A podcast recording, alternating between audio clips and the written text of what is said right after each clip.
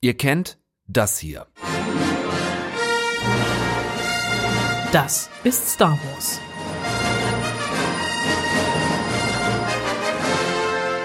Und ihr kennt das hier. Das ist Marvel. Und heute lernt ihr das hier kennen.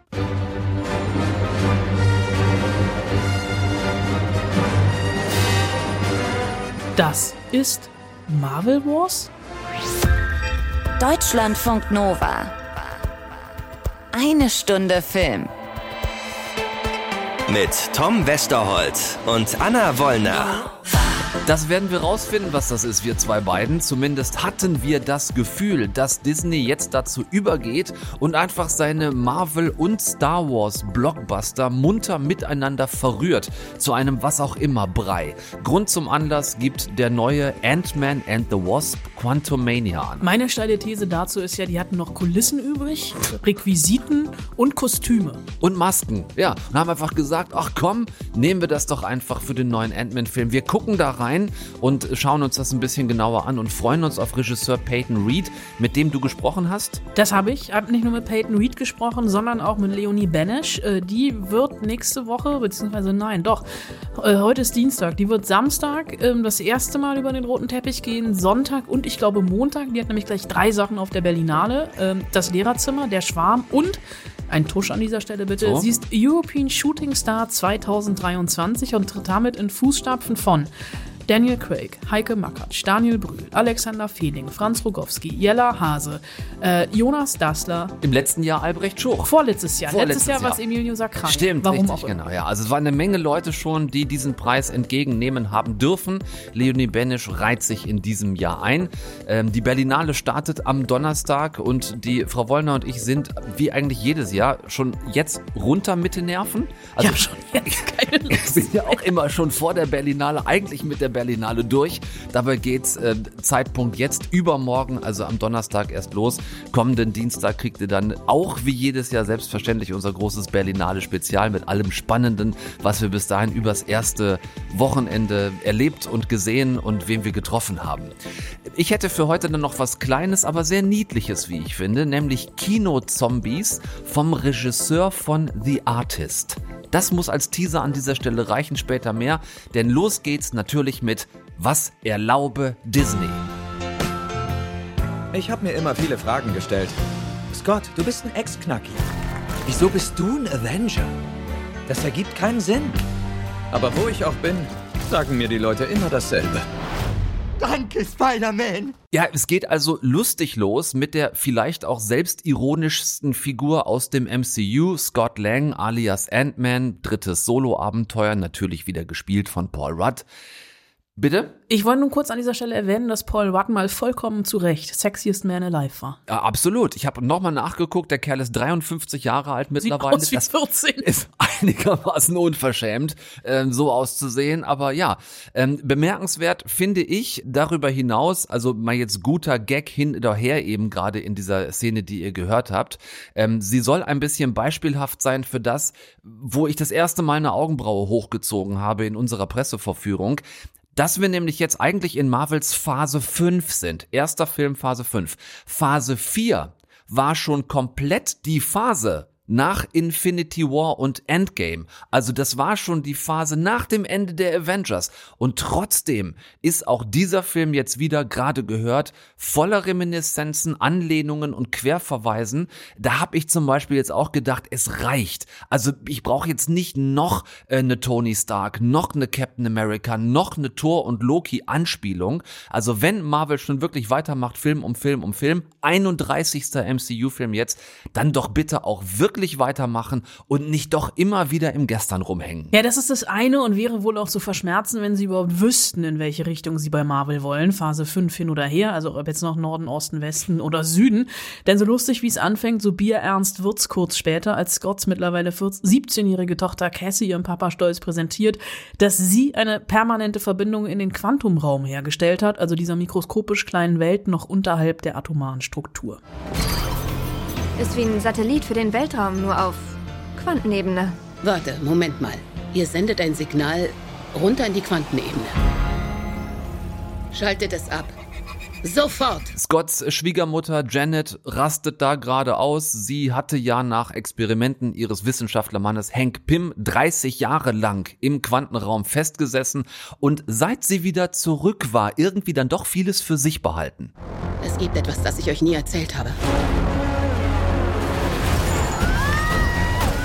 Und noch bevor sie fertig warnen kann vor dieser unbekannten Welt auf dieser Welt, also quasi einem kompletten Miniaturuniversum auf unserer Erde, wird die ganze Ant Family wieder mal in den Quantum Realm reingesogen. Also Scott, dessen Freundin Hope alias The Wasp, gespielt von Evangeline Lilly. Dazu Hank und Janet Pym, natürlich auch wieder gespielt von Michael Douglas und Michelle Pfeiffer und eben dann auch noch Scotts Tochter Cassie. Das ist die einzige, die jetzt sogar schon zweimal umbesetzt wurde. Äh, dieses Mal gespielt äh, von Catherine Newton. Ja, die wird ja auch älter, ne? Die war ja, glaube ich, Ja. sieben oder acht beim ersten, nee, beim zweiten Film. Äh, davor eher noch kleiner. Das, äh, die, die, altern, ja, äh, egal. Ich, ich, ich Ja, verzettel es mich. gab ne? ja auch diese fünf Jahre noch, wo Ja, die dann alle ne, durch das also- Schnipsen von Thanos alle weg waren und Wir so. werden hier auch irgendwann durch Jüngere ersetzt.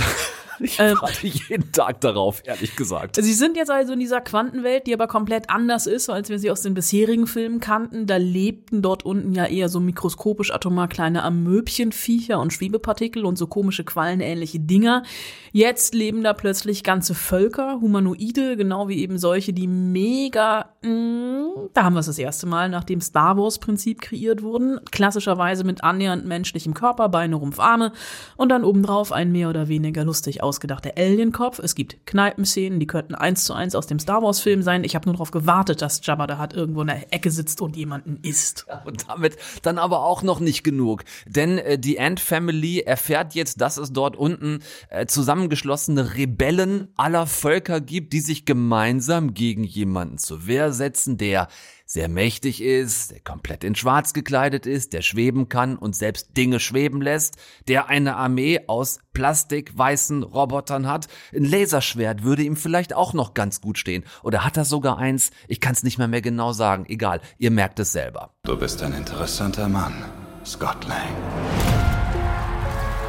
Du bist ein Avenger. Du hast eine Tochter. Aber du hast viel Zeit verloren. Wie ich.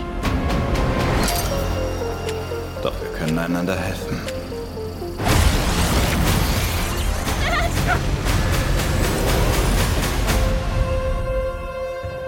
Wer bist du? Ich bin derjenige, der dir das geben kann, was du willst. Und was? Zeit. Kang der Eroberer. Man hätte ihn auch direkt Kang den Imperator oder Darth Kang nennen können. Äh, ab dem Punkt spätestens ist dann die bereits angesprochene Grenze zwischen Marvel und Star Wars von Disney äh, völlig verschwommen oder auch aufgelöst worden. Und denen gehören ja nun mal beide Franchises. Das kann kein Zufall sein. Das wird auch kein Zufall sein, aber mir gefällt tatsächlich die Richtung nicht so richtig. Und ich muss, ich muss ja jetzt auch mal eine Lanze brechen für Ant-Man. Wir haben es am Anfang gesagt, das war vielleicht immer der sympathischste Avengers, auch so ein bisschen der Underdog, nur Scott Lang, der da ja eher so zufällig reingestolpert ist. Und ich war, ich mochte den. Ich mochte auch die ersten beiden Filme, weil das da für mich auch noch funktioniert hat, äh, auch wenn ich mich kaum noch an die Geschichte erinnere, aber einfach diesen, diesen, diesen Gegensatz, ne, dass dieses Kleinschrumpfen und dieses größer machen, was er dann ja auch irgendwann konnte. Und einfach das Spiel in den Action-Szenen damit, dass er gerade jemanden verprügelt und in dem Moment, in dem die Faust ihn treffen würde, macht er sich klein und er fliegt weg oder genau andersrum. Und dieses Spiel mit den Größen und Gegensätzen ist in diesem auf dieser Quantenebene einfach nicht mehr existent, weil alles gleich klein ist. Und weil das Vergleichsmoment fehlt, weil wir ja nicht mehr in unserer Welt sind, sondern sowieso ganz andere Dimensionen haben. Also die äh, Gebäude, wir hatten diese jetzt Star Wars Optik mehrfach angesprochen. Es sieht ja auch alles anders aus als bei uns. Natürlich wirkt es in New York für uns tausendmal nachvollziehbarer, das riesengroß und klitzeklein werden, als in einer Welt, wo uns sämtliche Relation fehlt. Das ist das eine. Ich fand es dann auch irgendwie so, ich musste zwischendurch noch an Strange World denken, diesen verkorksten Disney-Film, diesen Animationsfilm, Ja. wo die auch zum Mittelpunkt der Erde reisen. Das so stimmt. So, Sohn. Vater und Großvater. Genau, so eine, auch so eine, es ist hier wieder diese Familiengeschichte. Ja. Das Einzige, was an der einen Stelle äh, funktioniert, ist ein Gastauftritt, über den ich sehr lachen musste, der zum Glück dann aber auch schnell vorbei war, Ja. weil er sonst zu sehr ins Alberne gegangen wäre. Es gibt so die ein oder an, den ein oder anderen Running Gag mit diesem äh, Wabbelteil mit den Löchern. Das, da habe ich vielleicht auch zweimal gelacht. Aber mich hat die Geschichte nicht interessiert. Mich hat dieser Bösewicht, der hier ja wirklich installiert wird, damit er uns die komplette Phase 5 über noch begleiten wird. Kang, der von äh, Jonathan Majors übrigens gespielt wird. Ein toller Schauspieler, den sehen wir im März nochmal in, in einem Boxerfilm. In Creed. In Creed 3 an der Seite von Michael B. Jordan. Ähm, der wird mir aber hier auch einfach nur, also ich glaube, Ant-Man 3 existiert in erster Linie darum, um Kang einzuführen. Ja. Und dann hätte man Kang halt direkt einen neuen eigenen Film geben können. Ja, und ansonsten ist es dieses Rumgerenne in dieser mikroskopisch kleinen Miniaturwelt, ähm, ja, deren Look, das Einzige, was ich vielleicht noch erweiternd sagen könnte zu Star Wars, so ein paar Sachen erinnern dann vielleicht auch noch an Mad Max oder Dune, das ist aber auch optisch nicht so weit weg. Also der klassische Marvel-Look hat mir sehr gefehlt, eine klassische Marvel-Geschichte hat mir auch gefehlt und ich drehe mich vielleicht im Kreis, komme aber im Augenblick Phase 5 hin oder her immer wieder zu dem Punkt, den ich schon, glaube ich, 50 Mal gesagt habe mittlerweile. Ich sage ihn noch ein 51. Mal. Hätten sie einfach nach Endgame gesagt, wir machen jetzt vielleicht mal fünf Jahre komplett Pause und starten dann mit was Neuem innerhalb des MCU. Ich hielte es nach wie vor für die bessere Alternative, als einfach irgendwie weiterzumachen, denn genauso wirkt dieser Film. Aber damit kann man ja kein Geld verdienen. Kann man nicht. Du hast nichtsdestotrotz dich sehr gerne mit dem Ant-Man-Regisseur getroffen, mit Peyton Reed, äh, digital. Der ist auch von Anfang an dabei. Also für ihn ist es auch der dritte Ant-Man-Film Es ist ein dritter Ant-Man-Film gewesen und es ist auch unser drittes Treffen gewesen und wir schwelgten zu Beginn auch kurz in Erinnerung, denn als wir uns das letzte Mal trafen zu Ant-Man 2, war das tatsächlich in Disneyland in Paris und genau an dem Wochenende, an dem das Finale der Fußball-Weltmeisterschaft stattfand, in Frankreich, in Paris, an dem, in dem Frankreich Weltmeister wurde. Und genau zu dieser Zeit hatte ich die schwierige Aufgabe von der Innenstadt zum Flughafen zu kommen ähm, und habe die erste Halbzeit am Flughafen gesehen. Ähm, der Jubel war so wellenartig, weil alle unterschied schne unterschiedlich schnelles WLAN hatten äh, oder LTE oder was auch immer. Die unfreiwillige Laola im Flughafengebäude. aber egal, ich schweife ab und erzähle schon wieder Geschichten von vor dem Krieg. Er hat sich gefreut, mich zu sehen. Ich habe mich gefreut, äh, ihn zu sehen. Und wir haben erstmal über Fußball geredet. That was nice in Paris. That was great. well, listen, that was a, that was and, and Par- they won the World Cup, right? France won the World Cup when we were there, right? Didn't that happen? That did happen. Yes, it was Sunday. Yeah. Crazy. Nice to see you again. Talking about the third movie, um, what did you want it to do different this time? You know, I think when you when you get to make a third movie in a series like this, we were thrilled, and you know, we really wanted to expand the palette and and show the audience something different. You know, we wanted to progress the story of the of the family of you know the Langs and the Pims and the Van Dynes, um, but we really wanted to take them and the audience on a, an insane journey and go further down into the quantum realm than we have in, in any of the Ant Man movies. Paul Rudd and I were talking about the fact that we introduced the quantum realm in that first movie very briefly, and it served a specific function in that movie. And now here we are, I don't know what it is, eight, nine years later, and we've designed a movie around the quantum realm. For me, it was a thrill because we got to design and build uh, and populate this entire new corner of the of the MCU uh, and do it in really, really big fashion. So I talked to Kevin Feige early on. It's like if we do a third Ant Man movie, we've got to blow it out. It wants to be like a Lord of the Rings level movie, you know, and be this epic journey uh, while still maintaining the intimate family relationships. And uh, and thankfully, he was into that idea. We also get to introduce one of the all-time great Marvel Comics villains, Kang the Conqueror. Uh, and we're fortunate enough to uh, cast Jonathan Majors as, as Kang. And uh, as you'll see in the movie, Jonathan is just, uh, he is a force to be reckoned with. He is a really powerful, uh, intimidating, imposing character. But having the opportunity to create a whole new world down the quantum realm, what vision do you have in mind, and what were your references and influences you had you based the realm on? Well, it's a great question, and we one of the fun things was, you know, we looked at the old comics and the microverse, which kind of only gets you so far. But to me, uh, to be able to create this whole thing that was, uh, you know, it's not outer space, it's not Asgard or any of these other uh, environments we've seen in the MCU, and I wanted it to be sort of just this grab bag of things that I loved and was influenced by as a kid and, and even as an adult. Um, and it's everything from, you know, there's a dash of Star Wars, of course. There's a little Flash Gordon. There's a little Hitchhiker's Guide to the Galaxy. We looked at, you know, scientific uh, uh, photography, electron microscope photography, to look at textures and sort of actual, you know, subatomic environments, what they might look like. You know, everything from movies like uh, Barbarella and uh, a lot of heavy metal magazine from the 70s and 80s. Mobius, of course. I mean, all of these things. I really wanted it because we had to very quickly establish the the sort of infinite quality of the quantum realm and there are worlds within worlds and they all have their own different aesthetics you know one character in the movie you know feels a little more steampunk and the other one seems like it's derived from an old uh, hanna-barbera cartoon from the 60s or something and you know make them all photo real so that to me was one of the great joys of doing this movie. Sort of the signature move of Ant Man is that he can switch sizes, being small, being big. Um, how does it work on a visual level, making things, making Paul Rudd pretty big and pretty small? Well, it's one of the fun things, you know, in in a series where we've done a lot of shrinking and a lot of growing, is how you how do you mix that up and, and continue to make that interesting. And it was one of the first big questions, like if we're going to take all our characters and shrink them down to a subatomic level, what does that mean in that context? And we really found a lot of new and interesting ways to to do it in Quantumania. And one of the fun things about it is, you know, if you're experiencing that in San Francisco, it's a very strange sight. If you're in the quantum realm, maybe Ant Man and the Wasp are the least weird things down there.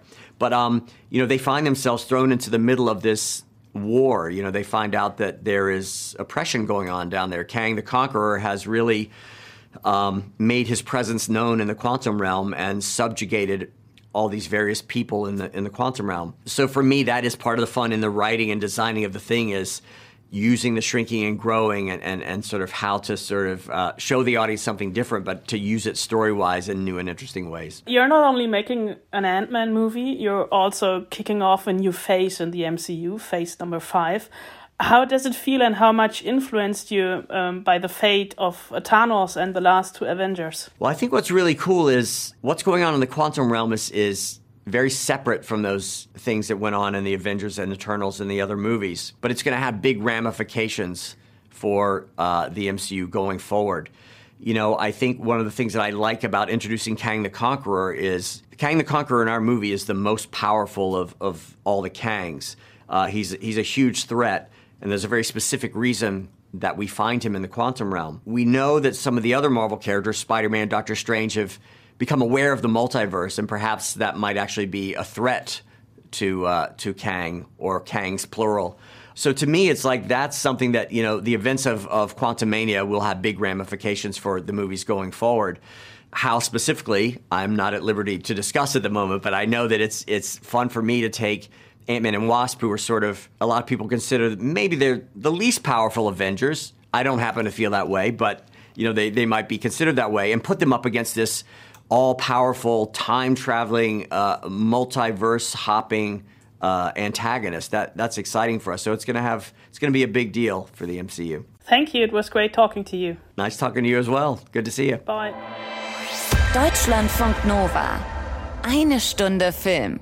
Bevor wir zur Berlinale und zu Leonie Benesch rüberschwenken, Anna, lass uns doch vielleicht noch kurz einen Kinosaal weitergehen. Ich würde dir so gerne ein paar sehr unterhaltsame Zombies zeigen. Unterhaltsame Zombies, genau mein Ding. Und ich würde das gerne machen mit einem akustischen Meme. Akustische Memes, genau mein Ding. Ihr kennt doch alle diese Bild-Gegenüberstellungs-Memes, diese How It Started and How It Ended. Gibt's seit Jahren mittlerweile. Und das geht ganz fantastisch auch mit diesem Kinostart vom Donnerstag, nämlich mit Final Cut of the Dead.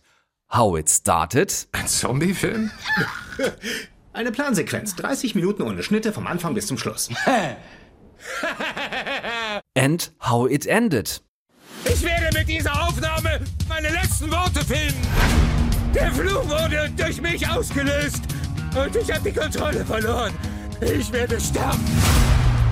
Heiligsblechle, was ist denn zwischen den zwei Szenen passiert? Da ist ein Filmdreh passiert, mit dem auch alles losgeht. Ähm, es soll nämlich tatsächlich ein Zombie-Film gedreht werden, low budget, also low, low, low budget, kurz vor no budget. Das merken wir auch ab Minute eins. Das äh, technische Personal ist eher überfordert mit sämtlicher Technik. Die Darstellenden sind eher so aus dem unteren Soap-Opera-Regal und daher auch der Regisseur einigermaßen semi-zufrieden. Warum hast du ihn geköpft? Er sollte dich doch beißen! Du verstehst überhaupt nichts, du dämliche Kuh! Wir haben also den klassischen Film im Film. Wir sehen, wie ein Film gedreht wird, ein Low-Budget-Zombie-Film. Ist das alles? Nein, ist es nicht. Aber es ist der Grund, warum ganz viele, habe ich jetzt gelesen, da so nach 15 oder 20 Minuten rausgegangen sind. Und das ist wirklich ein großer Fehler. Ich gebe zu, diese ersten Minuten sind hart. Es ist alles so low budget und so schlecht und so einfältig und stümperhaft, dass wir denken, das geht halt jetzt einfach so weiter. Tut's nicht? Nein, tut es nicht. Und an der Stelle spoilere ich absichtlich zumindest einen Fakt.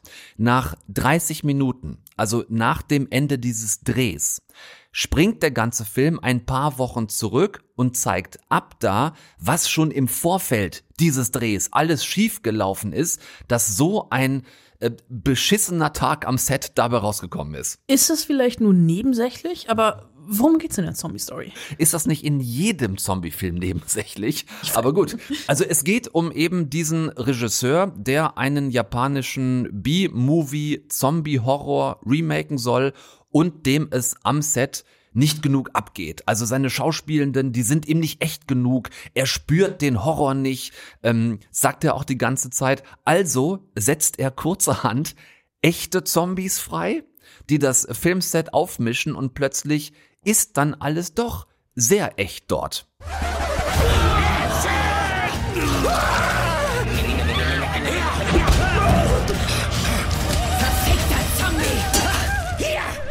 Okay, was passiert im Rückblick? Spoilerfrei bitte, dass wir uns das angucken.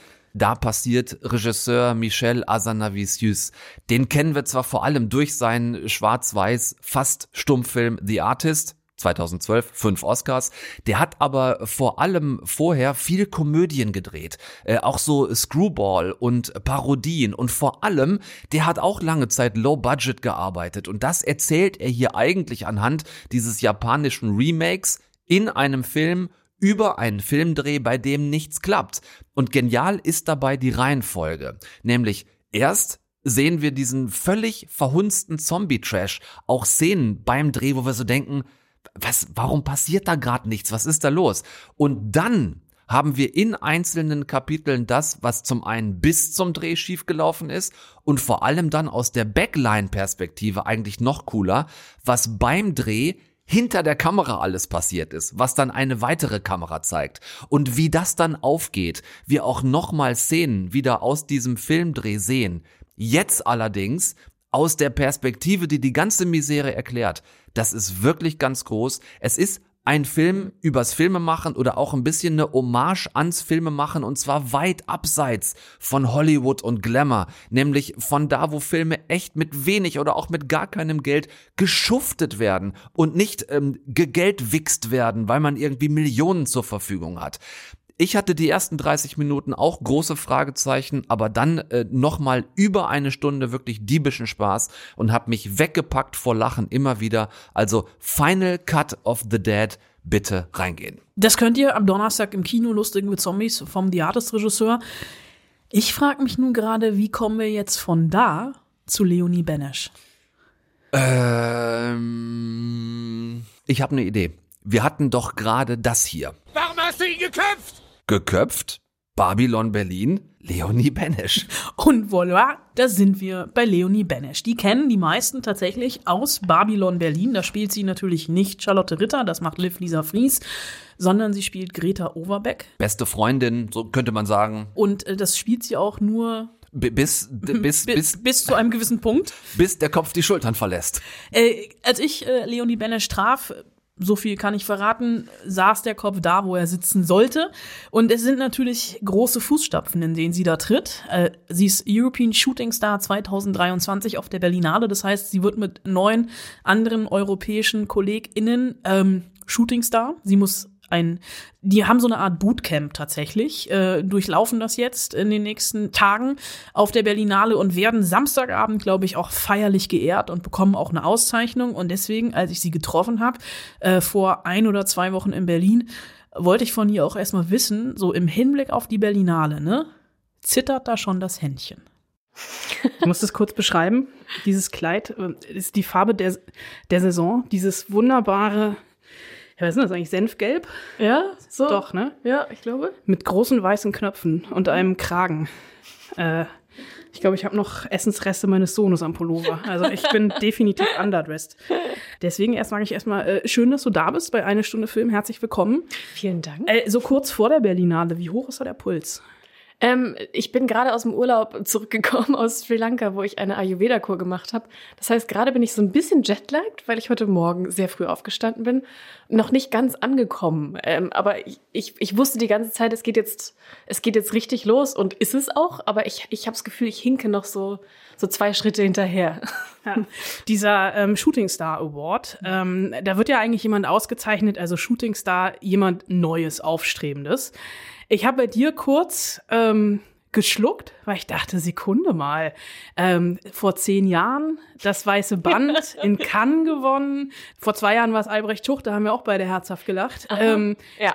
als, du, als du erfahren hast, dass du Shootingstar wirst, ähm, fühlst du dich noch als Shootingstar?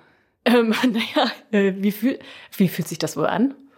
Ist man da wahnsinnig schnell? Ich weiß es nicht. Ich war auch leicht überrascht, als klar war, dass ich in der Vorauswahl bin für ähm, von German Films ähm, werden drei Leute ausgesucht, aus denen dann die ähm, der der oder die deutsche Shootingstar ausgesucht wird. Ähm, ich war ein bisschen überrascht, muss ich sagen, aber ich habe mich natürlich sehr gefreut. Mein Beispiel wäre natürlich auch sofort Albrecht gewesen, weil klar, als er es bekommen hat, dachte ich so, also bitte einer der besten Schauspieler Deutschlands ist jetzt Shootingstar, aber ähm, was das, das Schöne an dieser Auszeichnung ist ja einfach, dass es, es, es, ist, ähm, es ist eine große Ehre und wir werden ja allen möglichen Leuten aus der Branche vorgestellt und das ist natürlich eine, to eine tolle Möglichkeit. Einer meiner besten Freunde ist Joel Bassmann, der ähm, Schweizer Shootingstar war, als er 18 war. Das ist jetzt lange her und ich hatte mit ihm auch gesprochen. Er meinte, ähm, es war für ihn damals komplett überfordernd, weil er überhaupt nicht wusste, äh, mit wem er sich unterhalten soll oder was er machen und, und, inwiefern. Also ich glaube, er wusste einfach noch nicht, wie, wie er sich das zunutze machen kann. Dadurch, dass ich jetzt 31 Jahre alt bin und schon vor zehn Jahren Filme gemacht habe, habe ich das Gefühl, ich, ich freue mich auf diese Begegnungen. Ich weiß, wer mich interessiert. Ich, ich weiß, wie man Smalltalk führt. Ich weiß, wie ich, ähm, ich glaube, ich habe hab ein besseres Gespür durch meine Erfahrung dafür, wie ich mir das zu Nutzen machen kann. Und deswegen freue ich mich tatsächlich sehr, dass es jetzt in Anführungszeichen erst passiert. Ähm, aber ich verstehe natürlich, oder ich bin da auch ein bisschen bei dir, dass ich denke, hey, aber ich arbeite doch schon so lange. Ich wollte jetzt um Gottes Willen auch nicht unterstellen, fehlendes Nein, Talent oder fehlende ich, Karriere, aber es war einfach ja, so, äh, wenn, wenn man mal zurückgeht, irgendwie, es war ja wirklich ganz oft, dass die Leute 18, 19, 20 waren. Ja, ja, genau. Aber dieses Jahr sind wir Und fast alle ähm, Anfang, Mitte 30. Das krass. ist ganz abgefahren. Ich glaube, die jüngste Person, ich weiß nicht mehr, wer es ist, aber das eine 19-Jährige dabei und dann eine, ich glaube, 29-Jährige und alle anderen sind 30 und die meisten sind 34, 35. Also kommen ja fast sofort so Muttergefühle auf. Aber wenn du sagst so, so Smalltalk, kannst du sowas? Bist du in sowas gut? Ja, das haben mir die Briten äh, beigebracht, ja. ja. Dazu muss man sagen, ähm, du hast ähm, 2013 war es, das mhm. weiße Band. Und 2000 Nee, neun, war das Weiße Band. 2013 bin ich auf die Schauspielschule Genau, 2009 ist ja noch länger her. Dann sind ja, ja 14 Jahre, vor, vor 14 Jahren das Weiße Band. Und danach haben dir alle gesagt, dir liegt quasi die Schauspielwelt zu Füßen. und du hast einen total smarten Move gemacht. Du hast nämlich gesagt, nee, ich konzentriere mich erstmal auf das Erlernen des Berufes und bist nach London gegangen. Naja, erstmal, da liegt noch einiges an Zeit dazwischen. Also das Weiße Band kam raus, als ich 18 war und ich habe Abi gemacht mit 20, äh, Waldorfschule, bla bla, 13 Jahre, die ganze Kiste. Und dann bin ich nach Berlin gezogen und war immer noch sehr verwirrt, ähm, ob der seltsamen Aspekte unserer Branche und wusste nicht, ob ich das genau, ob ich, ob ich das wirklich will. Und bin dann aber Menschen begegnet, wo ich dachte, ach, es gibt ganz tolle Leute und es ist, kann ein unglaublich spannender, schöner Beruf sein. Und dann bin ich mit 22 an die Schauspielschule in London gegangen und war da bis, bis ich 25 war. Und seitdem, da habe ich nochmal drei Jahre Ausbildung gemacht. Du hast lange in London gelebt? Das ist so kompliziert. Ja, Wikipedia ja. sagt, du lebst in Tübingen. Äh. Ich, es ist wahnsinnig kompliziert. Äh, es versteht auch nie jemand, wo ich. Ich bin in Hamburg geboren. war da, bis ich vier Jahre alt war. Dann waren wir in Göppingen drei Jahre lang. Dann waren wir in sieben Jahre in Bielefeld. Dann habe ich in, dann haben wir in Tübingen gelebt. Ich war da fünf Jahre, habe da Abi gemacht, dann bin ich nach Berlin gezogen, war da zwei Jahre. Dann war ich acht Jahre in London und bin seit März 21 wieder Hauptwohnsitz technisch in Berlin. Aber nie zu Hause, weil du überall durch die Welt reist und Filme Ich und war, drehst. ich habe das faulste Jahr äh, meiner Karriere hinter mir. Ich habe gar nichts gemacht. So ein bisschen Post hier und da, ein paar Castings. Das war jetzt das erste Mal, dass ich so richtig lange und viel in Berlin war und es war sehr, sehr schön. Also meine Katze ist noch in London, das ist ein bisschen schade, aber ähm, Uh, eine Fernbeziehung mit der Katze. ja, es ist ganz schlimm, weil ich habe keinen Garten in Berlin und diesen Garten gewohnt. Aber vermisst du London? Ja, schon. Aber London hat sich sehr verändert seit Brexit und über die letzten vor allem fünf Jahre. Also Brexit war, war ja Juni 2016. Und äh, ja, meine Entscheidung, wieder zurück nach Deutschland zu kommen, hatte schon auch damit zu tun, dass sich das Land einfach krass verändert hat. Muss man als äh, junge Schauspielerin oder als Schauspielerin generell in Berlin leben in Deutschland oder ist das eigentlich total egal? Weiß ich nicht. Ich würde sagen, wahrscheinlich schon. Weil hier sind ja alle. Wenn man mitspielen will, macht es Sinn, erstmal da zu sein. Also ich habe mir jetzt auch nur, ich sag mal, geleistet, London zu verlassen, weil ich äh, mittlerweile einen Fuß in der Tür habe, da so ein bisschen. Dadurch, dass ich ähm, äh, ein Projekt namens Around the World in 80 Days gemacht habe, wo ich das erste Mal eine Britin gespielt habe, habe ich habe so das Gefühl, ich kann, ich kann mir jetzt auch leisten, nicht dort zu leben und ab und zu dahin zu gehen, wenn es, wenn Projekte anstehen. Ähm, aber in der Zeit, wo ich den Fuß noch nicht in der Tür hatte, war es für mich absolut notwendig, ähm, in London zu leben und dort zu sein. Und wenn jemand sagt, kannst du morgen da hinkommen und so und so treffen, das sofort zu machen. Und ich würde davon ausgehen, dass das ähnlich ist in, in Deutschland, dass wenn man, wenn man ich sage mal, Filmschauspiel machen möchte, dann sind die meisten Leute dafür in Berlin. Es gibt natürlich München, Köln und Hamburg. In Deutschland ist das ja so aufge, aufgeteilt auf diese vier Städte, aber ja. Ähm, ist denn ein, ein englisches Casting anders als ein deutsches? Ja, also die Engländer, das ist einfach nochmal, es ist eine andere Maschine. Also es ist, die Zeiten sind viel kürzer, die Konkurrenz ist viel höher. Ähm, und das ist reinkommen, abliefern und wieder gehen. Und in Deutschland wird sich oft ähm, Zeit genommen und es ist ein richtiger Prozess und man wird mit unterschiedlichen Leuten äh, in unterschiedlichen Konstellationen werden Dinge ausprobiert, es wird improvisiert. Das gibt es in England manchmal in den so in den letzten Runden, aber da ist es viel mehr Gang und Gäbe. Du kommst dahin und äh, sitzen drei andere da, die oder zehn, die genauso aussehen wie du und äh, man geht rein und liefert ab und geht wieder. Also das ist schon ein bisschen bisschen härter da.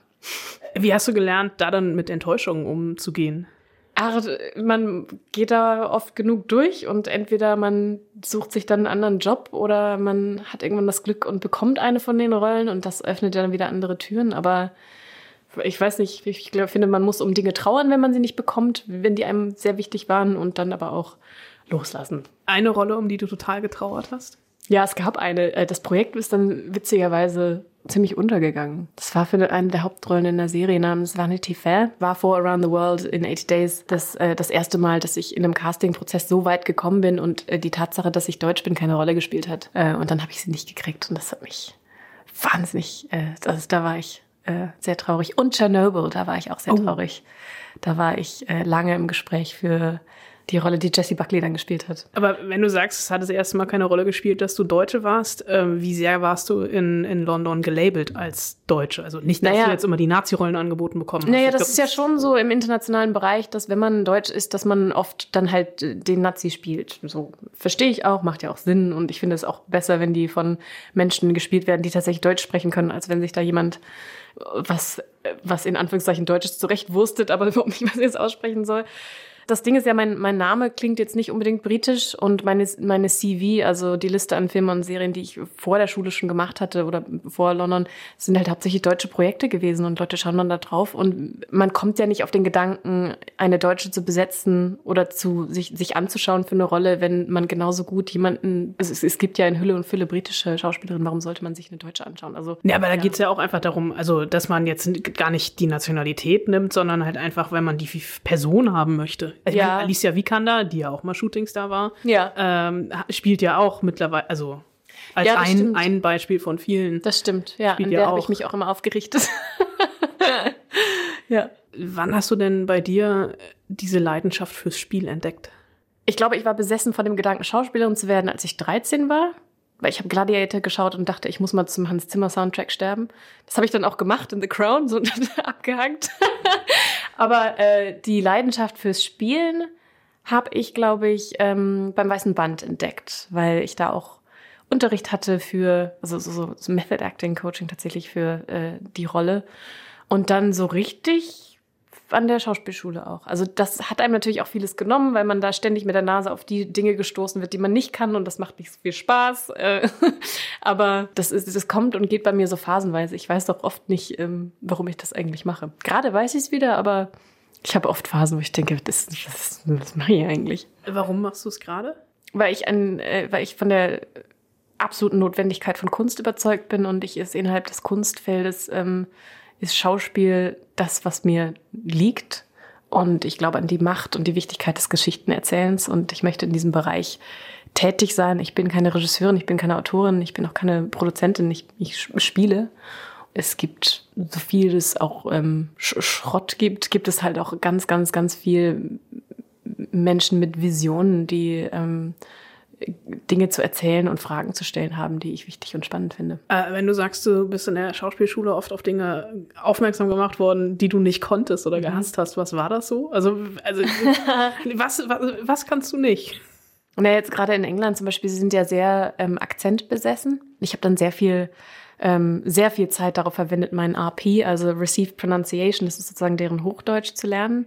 Und den kann ich auch, aber ähm, so dieses, was, was mir nicht so liegt, sind, äh, ist ein theatralischerer Ansatz. Ansatz. Also es gibt ja Schauspieler, die sich so grundsätzlich verändern können, ihre, ihre Haltung und den, den Rhythmus, in dem sie sprechen, Akzent und alles. Und das ist was, was mir überhaupt nicht liegt. Also ich, ich habe ich hab einen anderen Ansatz. Ich würde nicht sagen, ich kann das nicht lernen, so, aber es ist einfach, es liegt mir viel, viel ferner. Erstens das und zweitens habe ich mich immer sehr schwer getan mit dem Singen. Oh, ich I feel you. mein Sohn sagt immer, wenn ich singe, Mama, hör auf. Oh nein. So, so tief bin ich da schon gesunken. Oh. Äh, du bist auf der Berlinale nicht nur Shootingstar, du hast noch eine Serie und einen Film. Äh, es wird also sehr, sehr stressig. Ja. Äh, ich würde gern ganz kurz noch über die beiden Projekte sprechen. Ja. Einmal der Schwarm, äh, eine ZDF oder internationale Koproduktion vom ZDF. Ähm, mit initiiert. Bester Bestseller-Verfilmung Frank Schätzing warten, glaube ich, sehr, sehr viele drauf. Auch mhm. Ihr habt international gedreht. Ich habe die ersten drei Folgen gesehen äh, und find's äh, brandaktuell, obwohl das mhm. Buch ja schon so ein bisschen älter ist. Äh, du spielst eine der WissenschaftlerInnen, die ähm, eine Spezies im Meer entdecken. Die, mhm. aber ich weiß gar nicht, gehen die drei Folgen schon so weit? Doch, ich glaube schon. Naja, Charlie setzt sich mit Meeresströmungen auseinander und misst so Sachen, was, was schwimmt wo lang und wie sind die Werte und äh, ja. findet ja dann, es passiert was. äh, ja, genau, ich will natürlich noch nicht ja, zu sehr spoilern, weil wir, glaube ich, jetzt das Interview auch senden, bevor, also vor der Premiere. Aber äh, erzähl mal, ihr habt überall gedreht?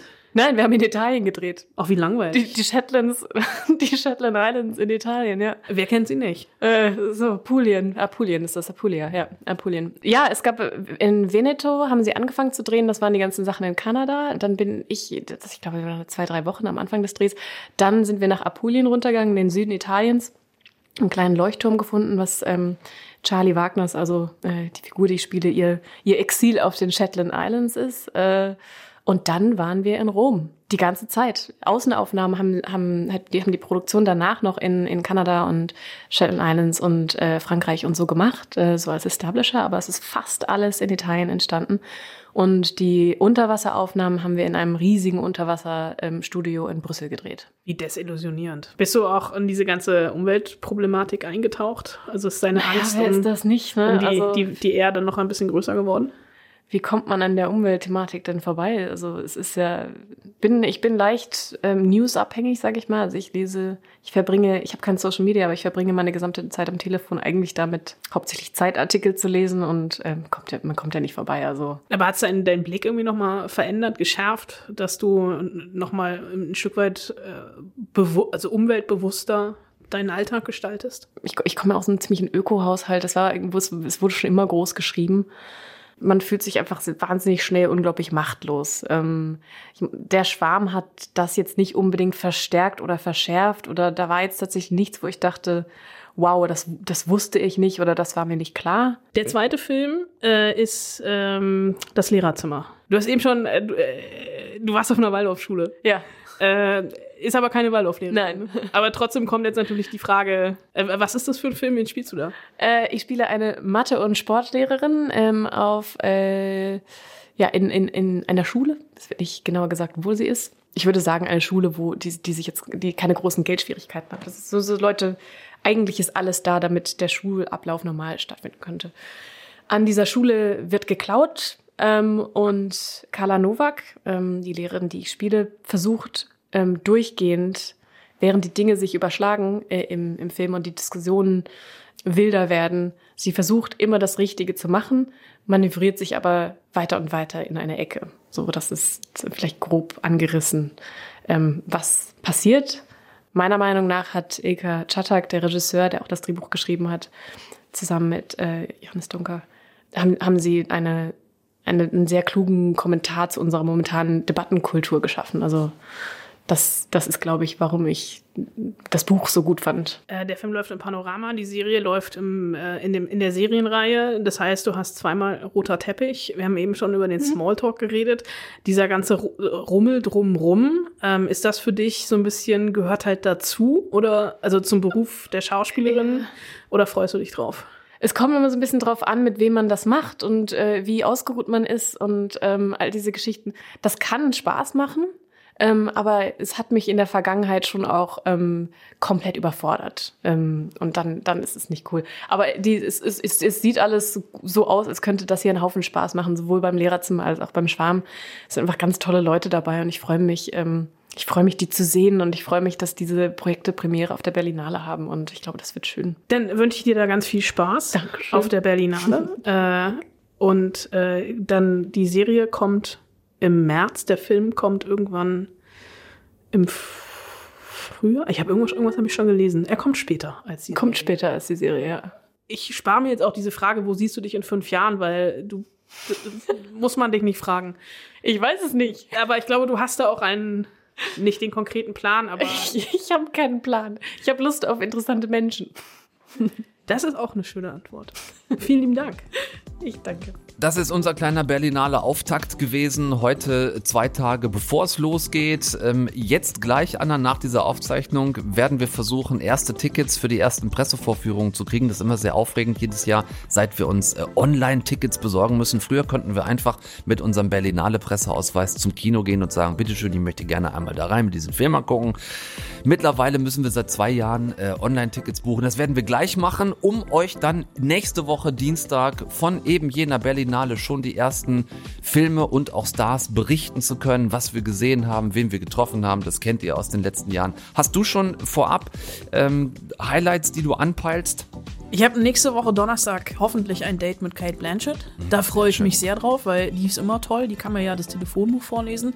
Äh, egal, sie kann mir irgendwas vorlesen, äh, weil diese Stimme ist einfach der Hammer. Ähm, ich habe so ein bisschen Angst vor Willem Dafoe mhm. und ich habe sehr große Angst vor John Malkovich. Oh, vor John Malkovich haben wir beide große Angst.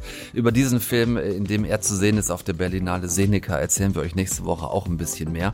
Ähm, wir haben vier, vielleicht sogar fünf deutsche Filme im Wettbewerb. Bei dem Film von Angela Chanelek, Music, streiten sich die Geister. Ist kein Film auf Deutsch, nur von einer deutschen Filmemacherin. Aber ähm, es wird einiges auf jeden Fall zu berichten geben, auch von der diesjährigen Berlinale. Bis dahin habt ihr einen Ant-Man vor euch, der sich ins Star Wars-Universum verlaufen hat. Ihr könnt euch ähm, lustige Zombies angucken von Michel Azanavicius oder vielleicht auch mal die Filmografie von Leonie Benisch durchgehen bis zum nächsten Dienstag. Die hat nämlich viele sehr tolle Sachen auch schon gedreht in ihrem Leben.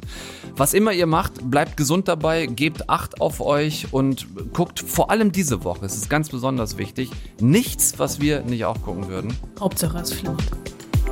Deutschlandfunk Nova. Eine Stunde Film. Jeden Dienstag neu. Auf deutschlandfunknova.de und überall, wo es Podcasts gibt. Deine Podcasts.